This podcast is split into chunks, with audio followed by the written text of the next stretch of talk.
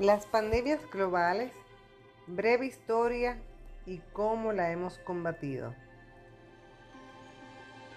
Quienes habla, Leonora Silly, se siente motivada de ahondar sobre este tema, ya que en la actualidad, tanto en mi país, República Dominicana, como el resto del mundo, está debatiéndose entre la vida y la muerte con la presencia de esta terrible pandemia del coronavirus. Pero veamos qué dice la historia. Los grandes asesinos de la historia son las bacterias y los virus, en concreto los que han provocado las grandes epidemias de la historia. El sarampión, que acabó con más de 200 millones de personas, o el virus del SIDA o VIH, que ha matado a más de 35 millones. Así lo afirman los divulgadores científicos Marius Vélez, físico y profesor de secundaria y bachillerato, y Daniel Arbós, biólogo y periodista científico en 14 maneras de destruir a la humanidad. Next Door Publishers. Un manual donde dedican un capítulo a las pandemias globales que han habido a lo largo de la historia de la humanidad.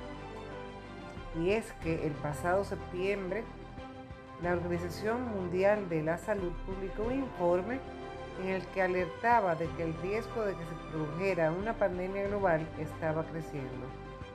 Y solo han hecho falta unos meses hasta diciembre de 2019 en China para que surgiera el nuevo coronavirus SARS-CoV-2 que origina la pandemia por la enfermedad COVID-19.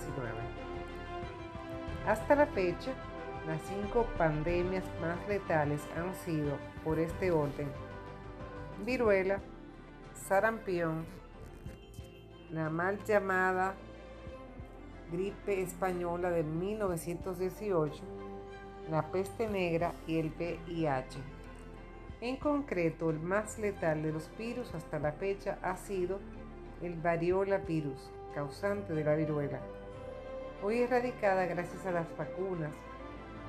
Según destacan que no ha provocado brotes tan concentrados en el tiempo pero su supervivencia a lo largo de los siglos lo ha catapultado a ser el homicida número uno y se calcula que mató a 300 millones de humanos, aparte de dejar numerosas personas con la piel marcada, explican.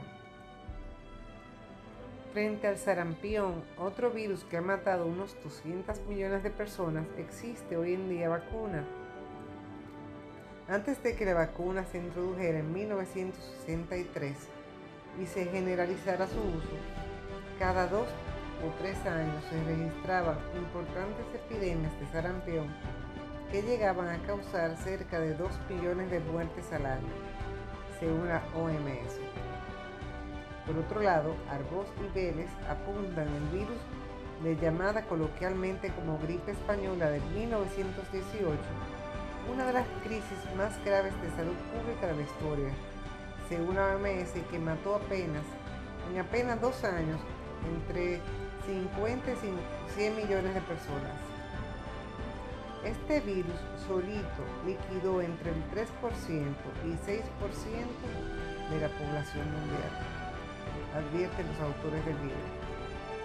Cuentan también que la bacteria Yersinia pestis fue la culpable de la epidemia de la peste negra que asoló a Europa a mediados del siglo XIV. Un vacilo que se transmitía a través de parásitos como pulgas y piojos que vivían en ratas, otros roedores y en los propios humanos.